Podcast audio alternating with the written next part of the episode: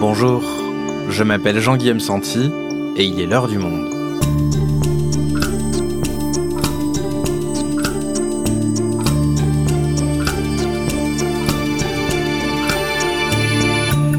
Aujourd'hui, en Ukraine, depuis plus de 100 jours désormais, la violence est partout. Les bombardements, les cadavres qui jonchent les rues, comme dans la ville martyre de Boutcha, la mort.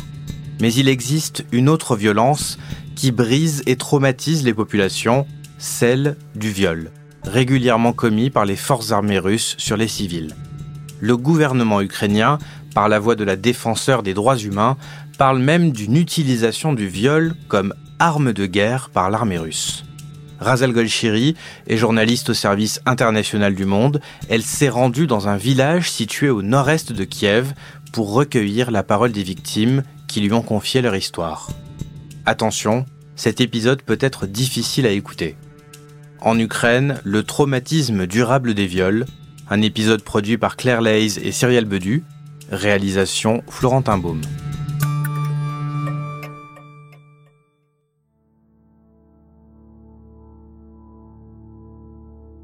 Le village où on a fait euh, notre enquête, c'est un petit village de 1000 habitants, vraiment un village sans histoire.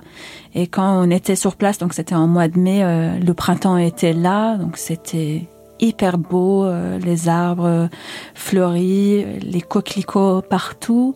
La guerre était très très loin si on regardait pas les ruines et les destructions des bombardements. Qu'est-ce qui s'est passé pour que ça... Donc j'étais... euh, J'étais accompagnée euh, par euh, la photographe Laurence G. On avait choisi une fixeuse qui allait nous aider pour traduire et pour euh, caler les rendez-vous. Donc on était une équipe de femmes et on trouvait ça hyper important que les femmes, donc les Ukrainiennes, puissent nous parler de ce qu'elles avaient subi. C'est notre fixeuse Anna qui a pensé à ce village. euh, Donc elle a appelé la mère. Elle a posé la question est-ce que vous avez entendu euh, parler de cas de viol dans votre village? Et la mère a, a confirmé. Mais elle n'a pas voulu euh, nous donner plus de détails. Elle protégeait les victimes. Mais après, elle nous a quand même conduit vers le prêtre euh, du village qui est quand même la colonne vertébrale euh, de cette localité. Et lui, il nous a dit, oui, j'ai entendu parler de, viol. Je vais vous conduire vers devant les, les maisons euh, où s'est passé des choses, mais c'est à vous d'obtenir les témoignages. Et c'est ce qu'il a fait. On s'était engagé à ne pas révéler le nom du village parce que tous les habitants, la mère, le prêtre et les, les- les témoins avec qui on a parlé, ils, ont, ils avaient tous peur du retour euh, des Russes. Not names, not names, no details. Not city, Anonymous. not totally anonymous. То есть все, все истории, которые... э, Donc les photos, par exemple, euh, on les, euh, Laurence les a faites de manière à ce que euh, les visages ne soient pas reconnaissables. Et moi, j'ai changé euh, tous les prénoms à la demande des intéressés.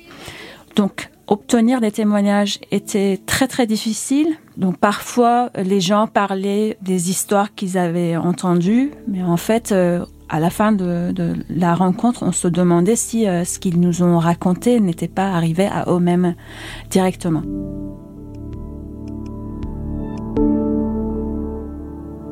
Dans la rue où euh, on a été conduit par le, prêtre, on est tombé notamment sur une femme, euh, Katerina, une femme de 40 ans qui était enceinte euh, de son ex-compagnon.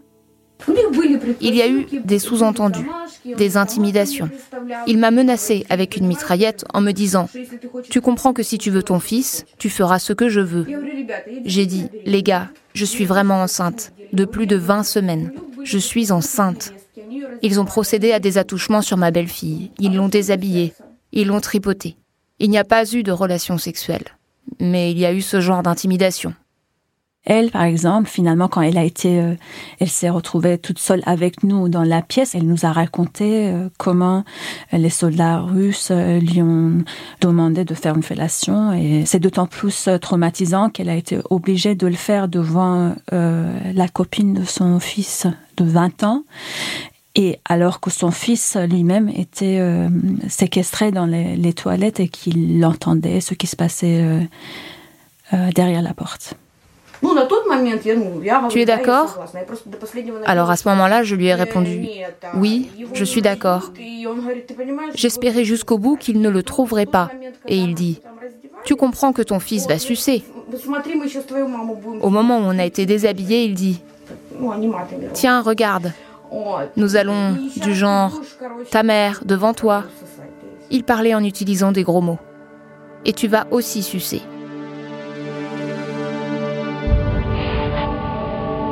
Toujours euh, dans la même euh, rue, euh, les voisines nous ont raconté l'histoire d'une fille de 4 ans qui a été très très probablement violée et que après son viol, elle n'arrivait plus à contrôler son urine et, la famille. Donc cette fille et ses parents étaient ont quitté le village parce que tout le monde parlait de cette petite fille violée. Donc ça montre que même les enfants n'étaient pas épargnés par ce phénomène. Donc dans la même rue, euh, toujours. Donc en fait, on a eu euh, 4-5 témoignages directs et indirects.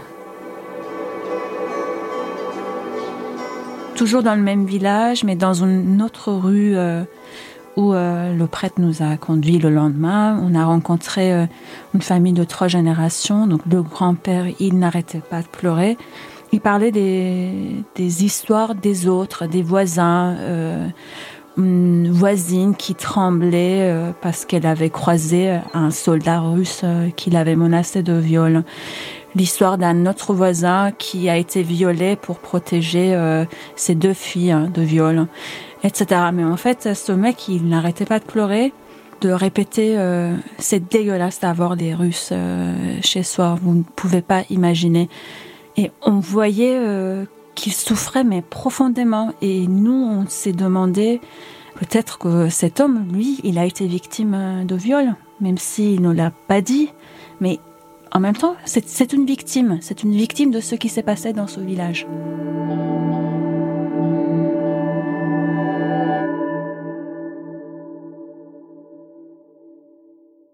Razal, on vient de t'écouter raconter ton reportage dans ce village de la banlieue de Kiev. La question qu'on se pose, c'est est-ce qu'il s'agit d'exactions individuelles, même si elles sont très répandues, ou est-ce que le viol est utilisé comme arme de guerre, c'est-à-dire comme une stratégie de terreur pensée par l'appareil militaire russe? Est-ce qu'on a assez d'éléments pour répondre à cette question? Le gouvernement ukrainien euh, l'affirme. Pendant notre reportage, on a rencontré euh, la défenseuse euh, des droits humains euh, à Kiev, Madame Denisova, qui est juriste. Elle, elle dit que, d'après les témoignages qu'elle a pu recueillir, le viol a été utilisé comme arme de guerre par, la, par les soldats russes. Nous, avec les éléments qu'on a, bien sûr, on peut pas le confirmer. Mais je peux dire que c'est un phénomène euh, répandu. Et pas seulement dans le village où euh, nous avons euh, mené l'enquête, mais ailleurs, à Boucha, à Irpin, euh, etc. On peut pas être sûr que c'était des cas isolés, des initiatives personnelles, on va dire, et pas des consignes, des ordres donnés par les chefs de l'armée russe. Mais alors, arme de guerre ou exaction individuelle, quel est le but recherché par les soldats russes qui commettent ces viols et l'impact que ça a sur les populations? C'est d'abord euh, utilisé comme stratégie de, terreur de la population. Il y a eu euh, des cas euh, où euh, les soldats russes disaient aux femmes ukrainiennes regardez comment on viole vos filles, euh, vos femmes, etc. et à les raconter. Il y a eu plusieurs cas euh, comme ça. Et aussi, il y avait ce but de briser euh, les familles, de casser le tissu social. Et ce qu'on a constaté dans le village, les membres de, la même famille qui ne peuvent plus se parler comme avant parce qu'il y a cette, cette ligne rouge, ce non-dit. euh, je pense notamment euh, au cas de cette fille euh, de 4 ans où euh, les parents ont, décidé de quitter le village pour pouvoir la préserver parce qu'elle a été violée et que tout le monde au village était au courant de ce qui s'était passé. Et aussi à ce cas de Katerina, donc la femme enceinte, ses parents le savaient, mais elle me disait qu'elle pouvait plus regarder droit dans, dans les yeux son père parce que tous les deux savaient ce qui s'était passé, mais ils pouvaient pas en parler directement.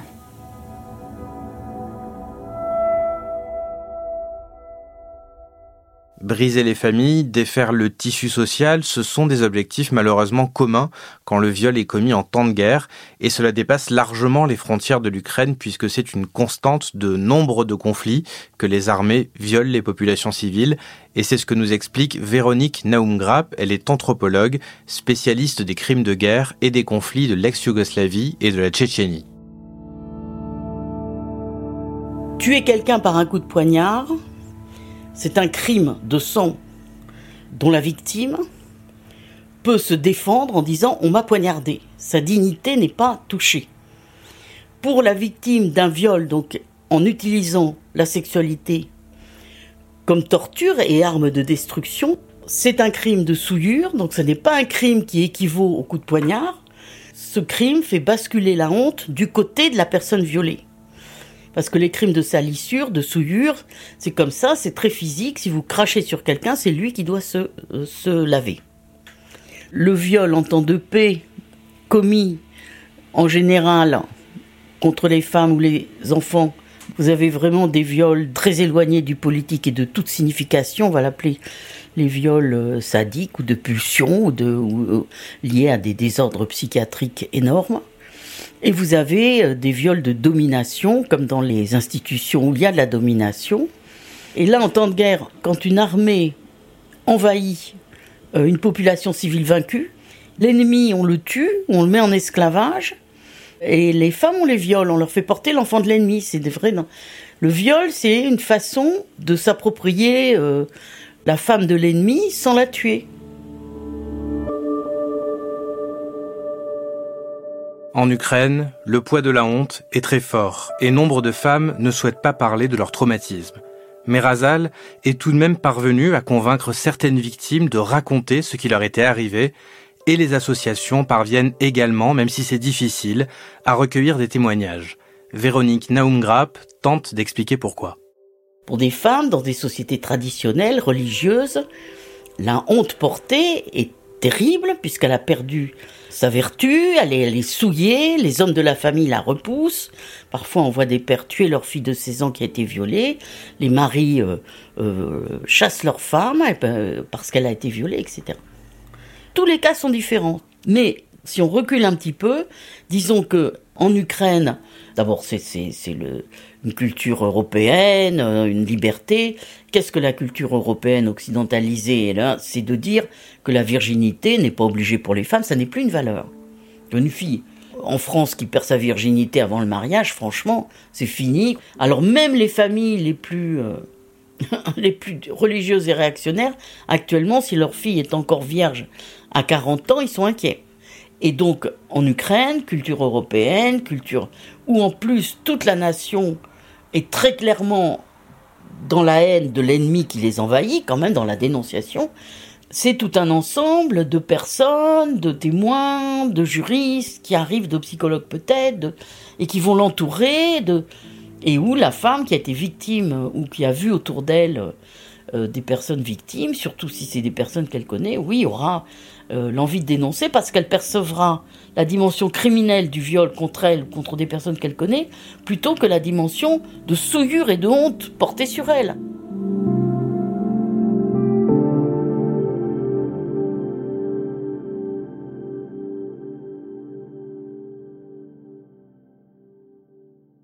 Razal, dans le cadre de l'Ukraine, est-ce qu'il y a des initiatives pour documenter tous ces crimes et punir, le cas échéant, les coupables? À Kiev, il y a une vraie euh, détermination et une volonté de la part euh, du pouvoir euh, de documenter ces horreurs.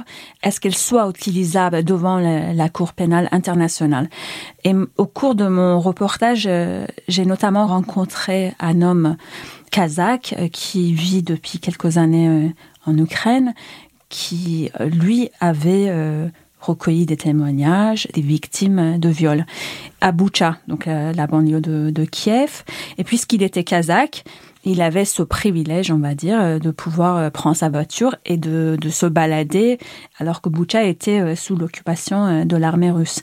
Et lui, pendant les trois semaines de l'occupation, a exfiltré exactement 203 personnes de Boucha vers Kiev. Et il avait, si je me trompe pas, répertorié parmi les 203 personnes 173 cas de victimes de violences sexuelles ou de viol. Et il a enregistré euh, du son, il a tout noté euh, dans des carnets, le nom, l'âge, les circonstances euh, de viol, etc. Et il avait tout donné à la justice ukrainienne pour qu'elle puisse poursuivre l'affaire devant les tribunaux internationaux. Donc le gouvernement ukrainien se mobilise. Il y a également, tu nous le disais, des initiatives personnelles avec cet homme qui recueillait des témoignages de victimes de violences. Et puis il y a également, j'imagine, les, associations qui doivent être très actives sur le sujet. La société civile ukrainienne est très très vivante. Il y a plusieurs euh, associations qui travaillent sur le sujet de la de, de viol et de la violence sexuelle de manière plus générale. Et parmi elles, il y a notamment Strada qui existe euh, depuis euh, une vingtaine d'années ils ont notamment une ligne d'écoute pour recevoir les appels euh, des femmes victimes de violences euh, sexuelles. Et euh, depuis le début de l'occupation, ils ont reçu des milliers d'appels de, de, femmes, mais de partout, des, régions occupées par les Russes. Et entre-temps, elles ont reçu la formation nécessaire pour pouvoir documenter ce qu'elles recevaient comme témoignage. Et justement, Yulia Anosova, l'avocate de l'association, nous explique les, difficultés que la Strada rencontre en ce moment. Certaines victimes ne sont pas prêtes à dénoncer les faits à la police. Elles ne sont même pas prêtes à accepter une aide médicale et psychologique. Um, Par exemple, je peux vous citer le cas d'un jeune homme qui a été violé et qui ne voulait pas recevoir de soins, uh, même si c'était anonyme. Il avait encore trop honte pour en parler à qui que ce soit. Et s'il nous a appelés, c'est justement parce que la ligne d'écoute est confidentielle. La plupart des appels que nous avons reçus provenaient de victimes dans la région de Kiev. La plupart d'entre elles nous ont appelés après la libération de leur village ou après avoir réussi à évacuer. Les personnes qui se trouvent toujours en territoire occupé ont peur d'appeler pour des raisons de sécurité.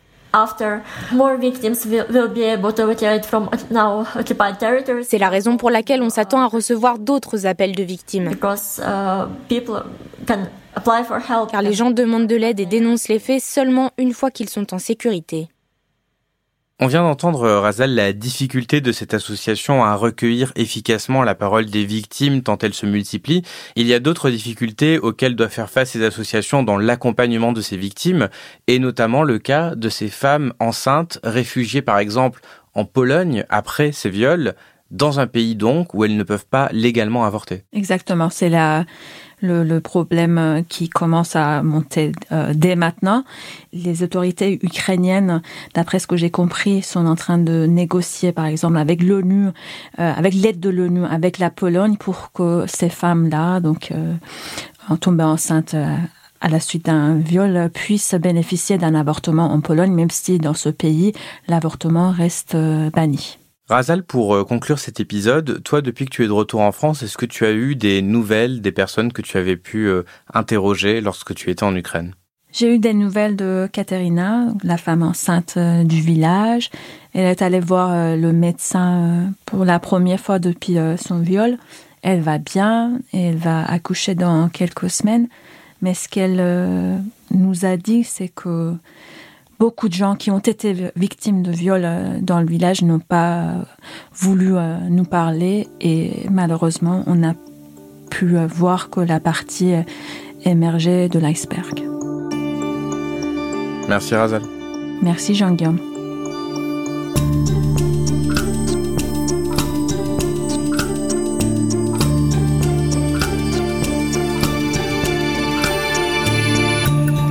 Si vous souhaitez en savoir plus sur le sujet, vous pouvez aller consulter la rubrique Guerre en Ukraine en allant vous abonner sur notre site ou écouter nos désormais nombreux podcasts qui lui ont été consacrés. C'est la fin de l'heure du monde, le podcast quotidien d'actualité proposé par le journal Le Monde et Spotify. Pour ne rater aucun épisode, vous pouvez vous abonner gratuitement au podcast sur Spotify ou nous retrouver chaque jour sur le site et l'application lemonde.fr.